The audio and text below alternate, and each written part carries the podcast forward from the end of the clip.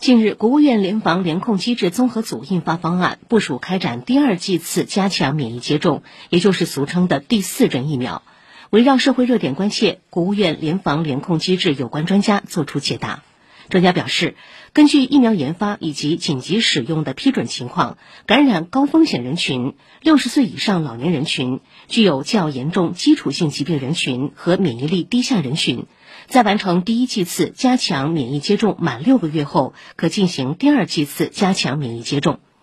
第二剂次加强接种可以接种哪些疫苗？对此，专家表示，目前所有批准附条件上市的或紧急使用的十三种疫苗都可以用于第二剂次加强免疫，优先推荐续贯加强免疫或采用含奥密克戎毒株或对奥密克戎毒株具有良好交叉免疫的疫苗。专家提醒，如果确诊感染了新冠病毒，感染时间和接种新冠病毒疫苗时间应该间隔六个月以上。